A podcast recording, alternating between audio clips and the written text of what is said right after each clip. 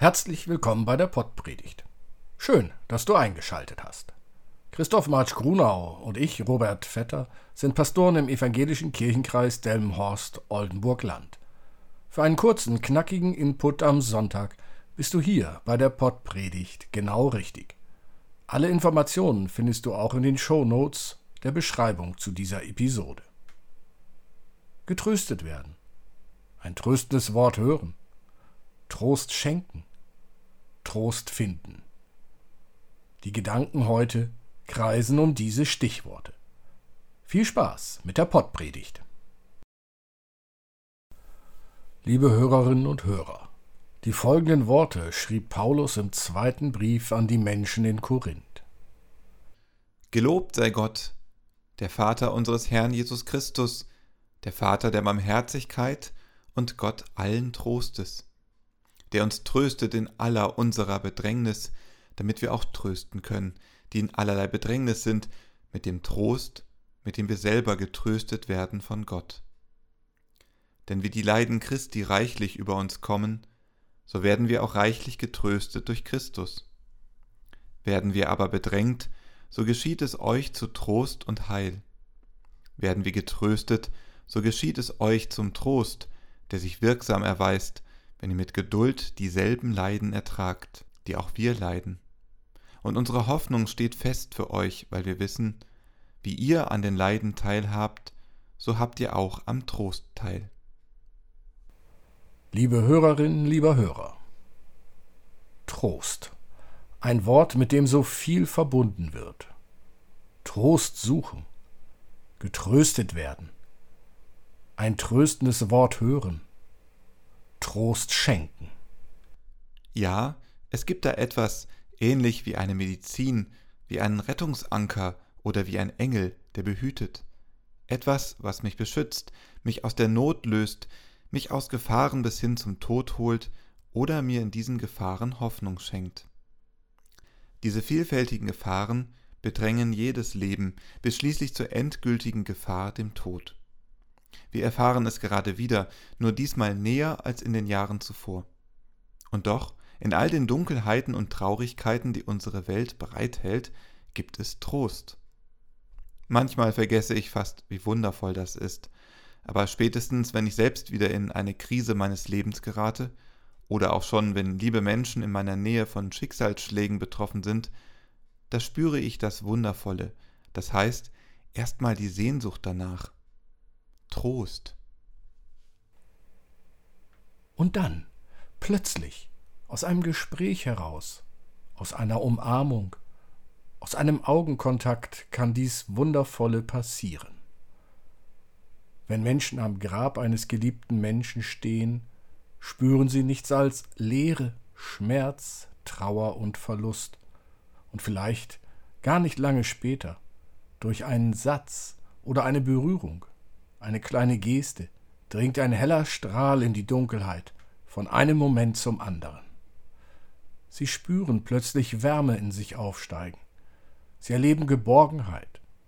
Und so einsam, wie sie noch eben in ihrer Trauer und Verzweiflung waren, so umfangen fühlen sie sich plötzlich von einer Gemeinschaft, die sie trägt.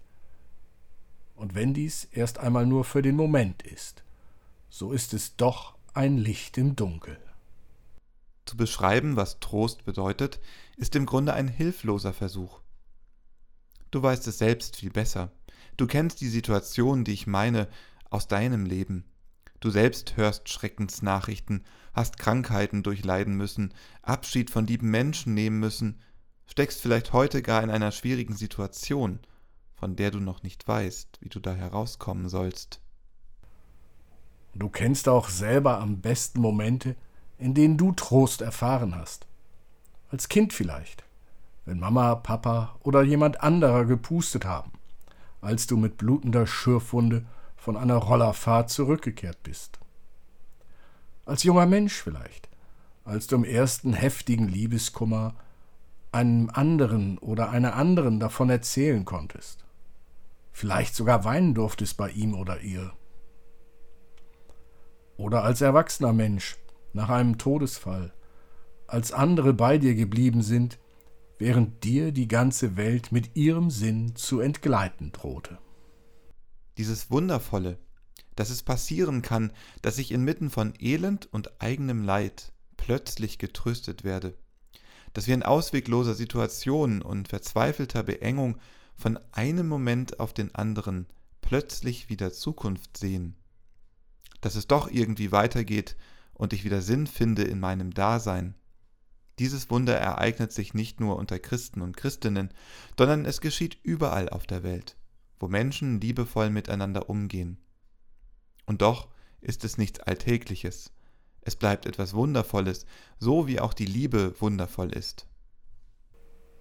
Und noch eins ist mir wichtig an den Zeilen von Paulus.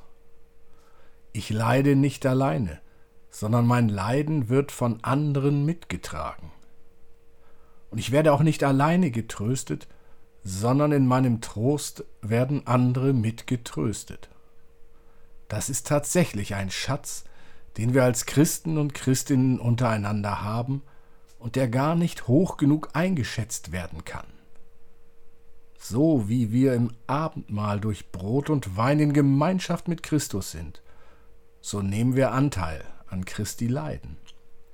Aber so werden wir auch getröstet durch ihn. Hier erfahren wir in beispielhafter Form, dass der Tod nicht das letzte Wort hat, sondern dass das Leben siegt. Mit der Taufe leben wir in enger Gemeinschaft mit Jesus Christus. Und dem ich in Christus Gemeinschaft habe, haben wir Gemeinschaft untereinander und leiden mit an den Leiden der anderen, wie wir auch Freude empfinden mit dem Glück der anderen. Ich persönlich finde, dass das besonders eindrücklich in einem sogenannten Stein- und Kerzengebet erlebt werden kann. Bei einem solchen Gebet, beispielsweise in einer Kirche, ist jede und jeder eingeladen, seine augenblickliche Last und Seelenqual symbolisch mit einem Stein in der Kirche beim Kreuz abzulegen, und genauso kann dabei jeder seiner Freude Ausdruck verleihen, indem er ein Licht an der Osterkerze anzündet und es zum Kreuz trägt. In vertrauten Runden kann und darf jeder und jede dabei auch benennen, was ihm oder ihr zurzeit das Leben froh macht oder was ihn oder sie bedrückt. Besonders in Gruppen, die schon ein Vertrauensverhältnis untereinander und zueinander entwickelt haben, kann hier eine Atmosphäre des Trostes und der gegenseitigen Anteilnahme entstehen, die heilsam ist und Kraft gibt für die kommende Zeit. Und so sind wir Menschen, die einander trösten können, weil wir selbst Trost erfahren haben. Und so sind wir Menschen, die im Leiden nicht verzweifeln müssen, denn wir sind nicht allein. Andere sind bei uns, die uns tragen in unserem Leid, und Christus ist da, der selber gelitten hat bis in die Gottverlassenheit des Kreuzes von Golgatha hinein. Du kannst es heute so machen, dein Leid auf einen Zettel schreiben und unter einen Stein in deinem Garten legen oder auf dem Balkon im Blumenkasten eingraben. Wenn du Dank sagen möchtest, kannst du ein Licht entzünden und es dahin stellen, wo es dich erfreut. Möge uns immer wieder Trost ergreifen. Amen. Es segne dich der Vater, der dich ins Leben gerufen hat. Es segne dich der Sohn, der dich mit seinem Erbarmen trägt. Es segne dich der Geist, der dich tröstet und lebendig erhält, jetzt und in Ewigkeit. Amen.